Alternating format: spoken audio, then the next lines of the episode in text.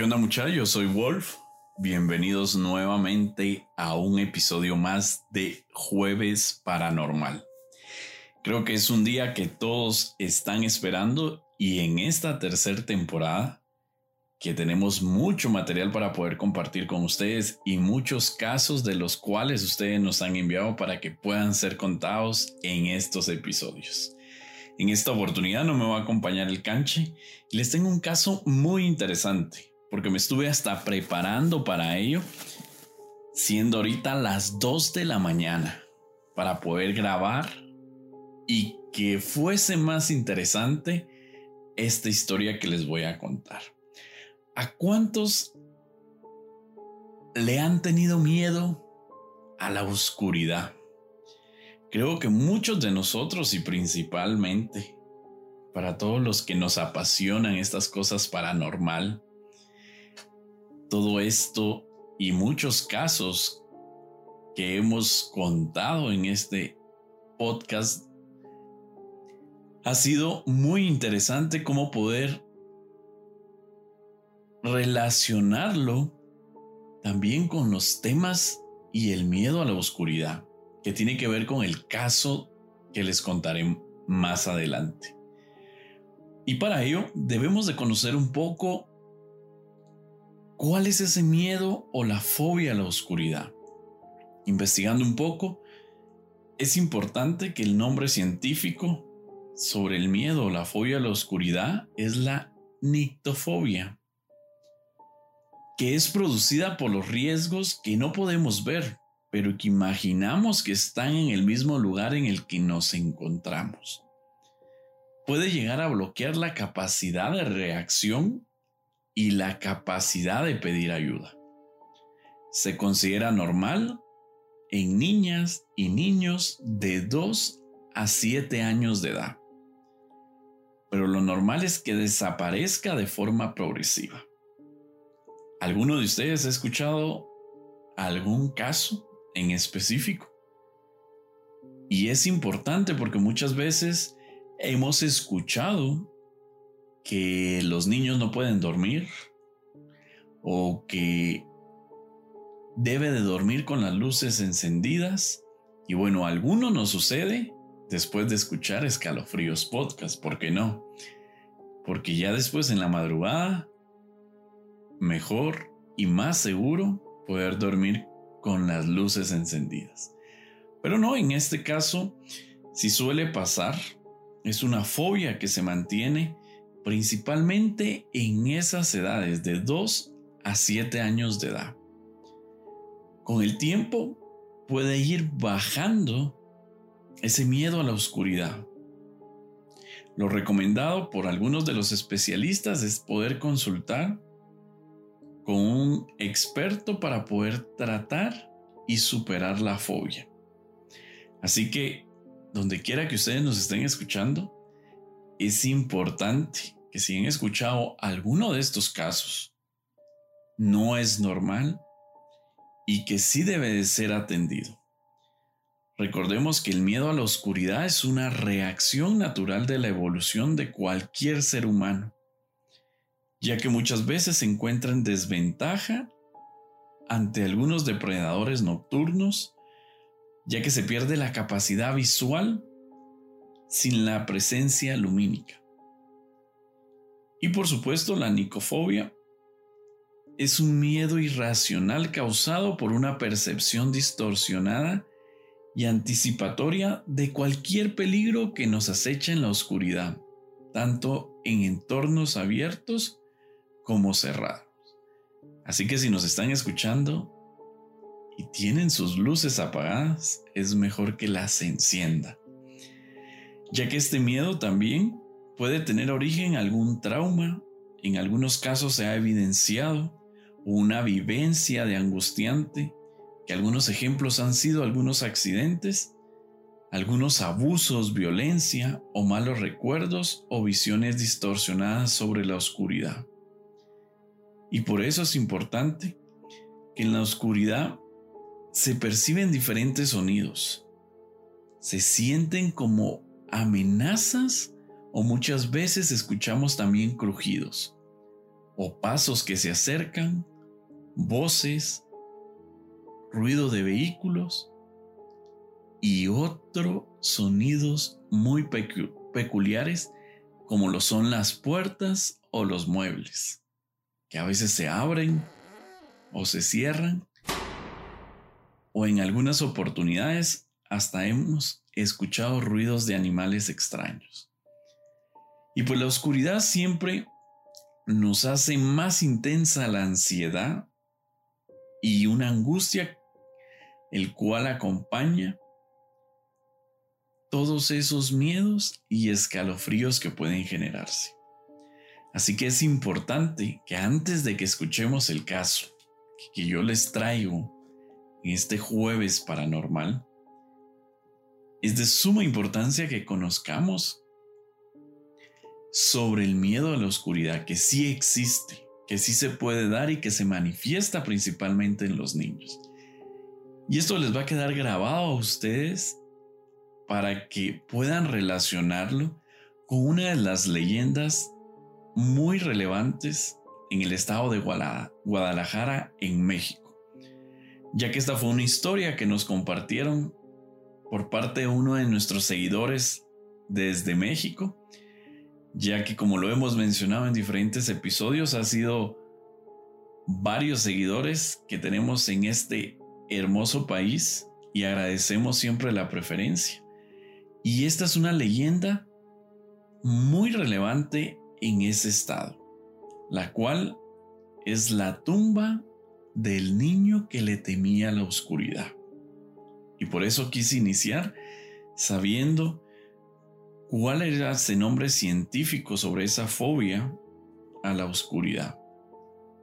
Y además, sabemos que muchas de las personas viajeras o que les encanta visitar México, como a mí, como al canche, se darán cuenta que rápidamente la presencia de uno de los íconos más representativos de la cultura de ese país cuyo origen viene del descontento popular respecto a las clases más privilegiadas.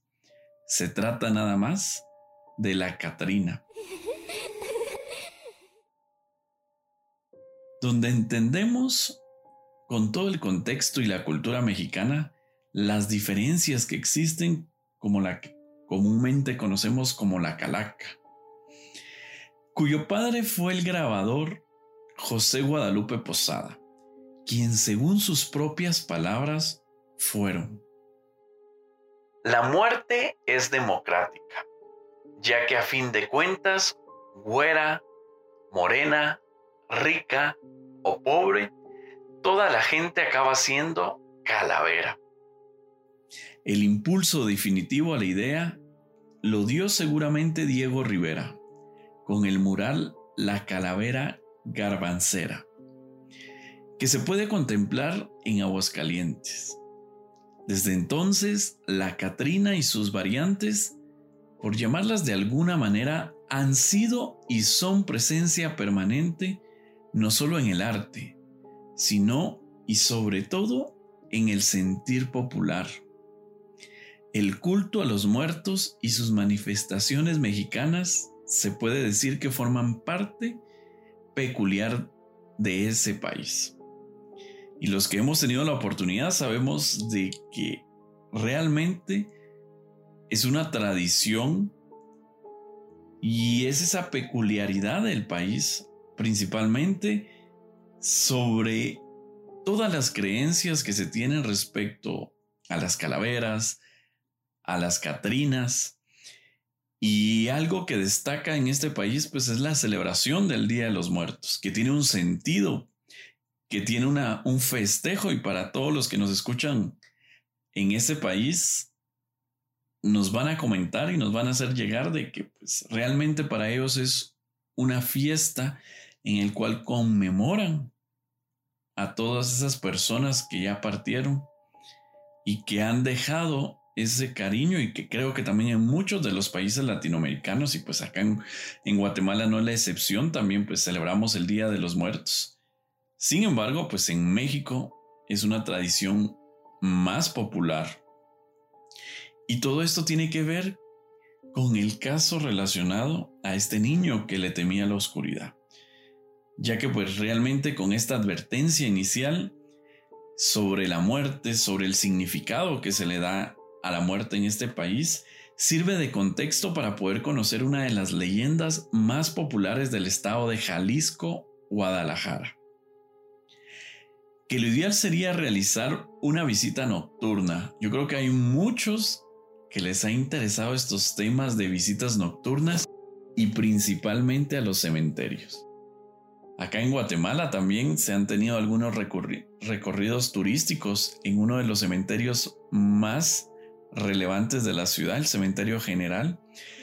Y creo que cada vez este tipo de turistas quieren llevar a, toda la adrenalina posible y poder experimentar esos escalofríos en los cementerios. Y pues si van a México, yo creo que sería el momento oportuno para poder ir a conocer de lleno esta leyenda y conocer la tumba del niño que temía la oscuridad. Realmente,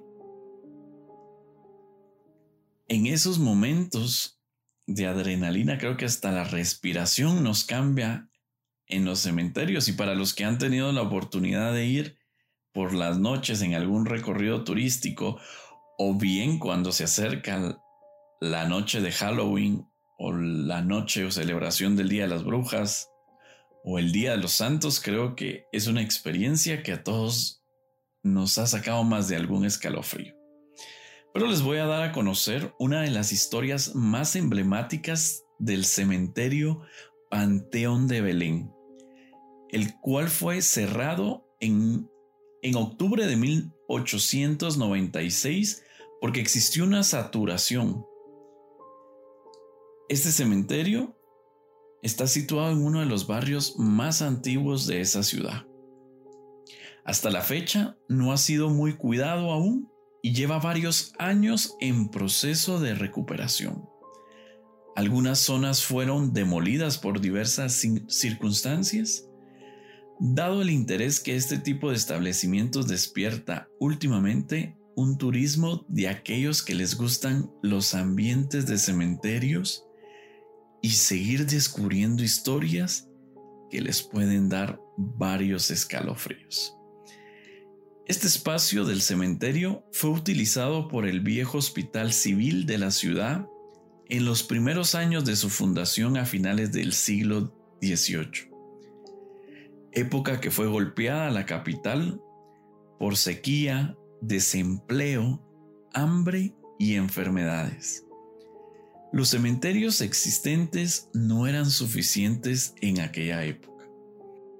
Este panteón era pequeño y cuadrado, donde se establecieron dos patios. El primero lo describen que era para la clase pudiente, el segundo para todo el pueblo. Y creo que hasta mi punto de vista, aún continuamos con esa clasificación y lo mencionaba al inicio. La muerte realmente es democrática porque no anda viendo tu estatus económico. Pero creo que todavía hasta en los cementerios se hace esa distinción de las clases sociales, cosa que no debería de suceder, pero es mi punto de vista. Como les mencioné en este panteón, pues existían esos dos pasillos específicos en donde enterraban dependiendo su estatus económico. Y allí estuvo la capilla de los leprosos, que también suponía una esperanza de vida, y muy cerca la capilla de la vejación, bajo la cual eran enterrados personajes destacados de la vida política, económica y religiosa, que fueron trasladados en 1947 a la Rotonda de los Hombres Ilustres cerca de la catedral. El Panteón de Belén cuya puesta en valor se inició en 1994. Quedó convertido en un espectacular libro de historias. ¿Se imaginan ustedes cuántas historias y leyendas en este panteón? en un verdadero museo y un auténtico vivero de leyendas, alimentadas por el paso del tiempo y la imaginación popular, que se fortalecen estos asuntos que no dejan de crecer y se intensifican durante recorridos turísticos que realizan por las noches en la visita de este panteón, con auténticas anécdotas de miedo y de pánico. Yo creo que ahora con el canche va a ser uno de nuestros objetivos para este 2021. Si tenemos la oportunidad de ir a México y para los que tengan la oportunidad de ir a México, creo que va a ser importante hacer ese tour. Por supuesto que si la medida de lo posible en la pandemia con esta nueva normalidad lo permite, sería interesante ir a conocer este panteón, porque ahí puede, pueden localizarse tumbas sencillas, mausoleos impresionantes y de bella estructura, en algunos de los cuales pueden ver las características históricas vidrerías, que es una característica en los cementerios, y además los nichos, que son la zona más cuidada. Pero rápidamente llama la atención la presencia de velas, flores, objetos personales, en algunos puntos con nombre propios de pequeños camposantos. Y acá es donde inicia la leyenda más conocida y popular, la leyenda de Nachito, como todos le dicen en este lugar a ese panteón específico y, ese, y esa tumba donde guarda los restos de esta gran leyenda. Un niño que murió en el año de 1882 y cuya tumba está inundada de juguetes y regalos que han de retirarse con frecuencia. Les dejaré algunas fotografías para que ustedes puedan observar la frecuencia de visitas hacia esta tumba, muchos de ellos venerando a, Nachito y dejando de ofrenda algún juguete. Esta idea partió, al parecer, de una mujer considerada como bruja, eso sí, que a nadie se le ocurra poder llevar ningún regalo de los depositados. Y yo creo que esta siempre es como la advertencia de todos los abuelitos y de los padres de familia cada vez que vamos a cualquier cementerio. A mí me vino el recuerdo que siempre me decía mi abuela, bajen todo, no lleven ni una sola flor cuando íbamos al cementerio porque decía que uno podía llevarse esos espíritus a sus casas. Y acá es la recomendación que dan cada vez que se visita la tumba de Nachito, que ni se les vaya a ocurrir llevarse algún juguete de los que se encuentran localizados en esta tumba. Uno de los personajes más importantes en esta historia y que todos los cronistas y que todos los guías turísticos de este panteón realmente mencionan sobre estas acciones y leyendas, o bien otros los llaman fantasmas del panteón, pero la que más destaca es la historia de Nachito, ya que mencionan que la espera de los nueve meses con alegría que vivían sus papás se vio opacada por la tristeza de estos padres, al darse cuenta que su pequeño, al que llamaron Ignacio, y por eso con cariño le dicen Nachito, tenía una rara enfermedad para la que los médicos no encontraban respuesta. El niño no soportaba los cuartos oscuros y cerrados, ya que con frecuencia lloraba y lloraba. Dormía en su cuarto con las luces encendidas y las ventanas totalmente abiertas. Y además, un dato curioso que menciona es que en la habitación de Nachito no se encontraban ni muebles ni otros objetos que pudieran hacer bulto, ya que en el momento de la oscuridad él los relacionaba con otros objetos que le pudieran dar miedo. Sus padres, angustiados por la inquietud del pequeño, recurrieron a brujas para encontrar alguna solución.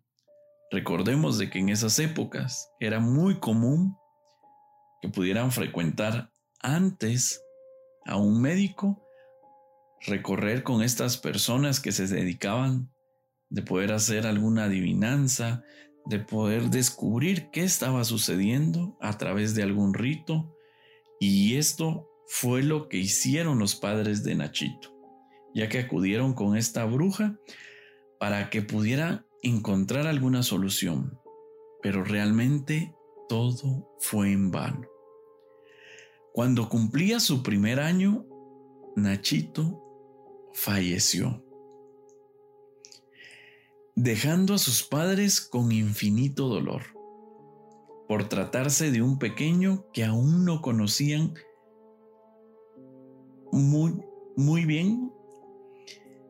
La comunidad, en ese instante, cuando lo iban a sepultar, realmente no asistieron muchas personas, ya que lo velaron y lo sepultaron en el Panteón de Belén. Todas las crónicas mencionan que fue poca gente la que acudió al entierro, ya que por tratarse de un pequeño que aún no conocían, realmente no acudieron muchos para acompañar a los padres en ese momento. Pero acá viene lo interesante de esta historia, porque al día siguiente, el velador, o bien conocido como el guardia, la persona encargada de estar velando por todas las instalaciones del panteón, vio con ojos atónicos que lo dejaron con varios escalofríos, ya que él observó que habían desenterrado el ataúd de Nachito. Rápidamente procedió a enterrarlo nuevamente, ya que solo le pareció como extraño que estuviera afuera y pensó que se trataba de alguien que había querido profanar su tumba. Volviéndose a presentar el fenómeno durante los siguientes 10 días. Acá viene lo curioso de este caso, porque en todos los relatos mencionan que el velador o el guardián del cementerio por 10 días consecutivos encontró fuera el ataúd de Nachito, fuera del panteón específico que, que habían instalado para él, y fue donde para el velador se le generaron varios escalofríos por lo que estaba viendo. Y en ese momento el velador dio aviso a sus padres, ya que no era algo común y algo que nunca había visto durante sus años de trabajo en ese panteón. De ahí localizaron a los padres de Nachito y ellos, convencidos de la enfermedad de su hijo, le hicieron ver a las autoridades del cementerio y a las autoridades locales sobre la enfermedad que padecía Nachito, el miedo a la oscuridad. Y llegaron a la conclusión de que Nachito, aún estando muerto, seguía teniendo ese miedo a la oscuridad y que por esas razones era de que encontraban el ataúd al día siguiente o a los días siguientes fuera de su tumba. Y es por esa razón que los padres pidieron a las autoridades un permiso para construir un ataúd de piedra y poderlo dejar sobre la superficie y que de ahí poder crear unos espacios donde pudiera entrarle la claridad y que con esto, según Nachito iba a poder descansar eternamente sin tenerle miedo a la oscuridad. Y fue así. Se creó esa tumba específica con esos espacios donde entraba la claridad y por esa razón nunca más volvió a encontrarse el ataúd fuera de esa superficie como la habían dejado los padres con el permiso que habían solicitado. Y es acá la leyenda de Nachito, el niño que le tenía miedo a la oscuridad. Y si se dan cuenta, tiene mucha relación con lo que yo les mencioné al inicio sobre las descripciones de ese miedo a la oscuridad y en el nombre científico conocido como nictofobia. Realmente podemos determinar con esta leyenda y para las personas que nos escuchan en México, nos comentarán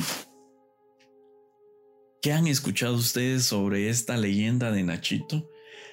Yo les dejaré las fotografías para que ustedes puedan observar los detalles de la tumba de Nachito.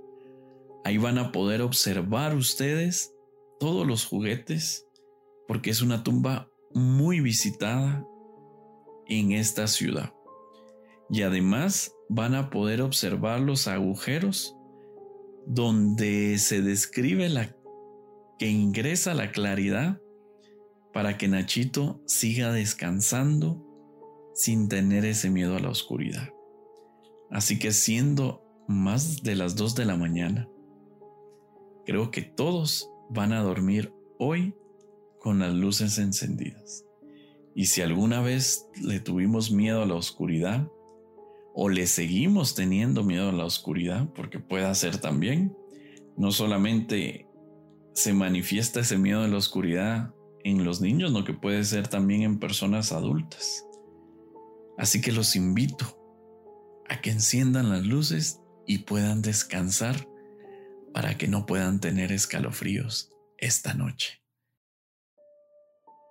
Espero les haya gustado esta leyenda y esta historia tan popular en Jalisco, Guadalajara. Y para los que nos escuchan desde Jalisco, Guadalajara, esperamos sus comentarios y si han tenido la oportunidad de visitar la tumba de Nachito, nos puedan compartir las fotografías. Los, los espero en un próximo episodio, ya sea en los jueves paranormal o bien los lunes para nuestras historias de asesinos en serie o bien misterios que no se han podido resolver. Yo soy Wolf, los espero en el próximo capítulo y recuerden seguir recomendando este podcast. Hasta pronto.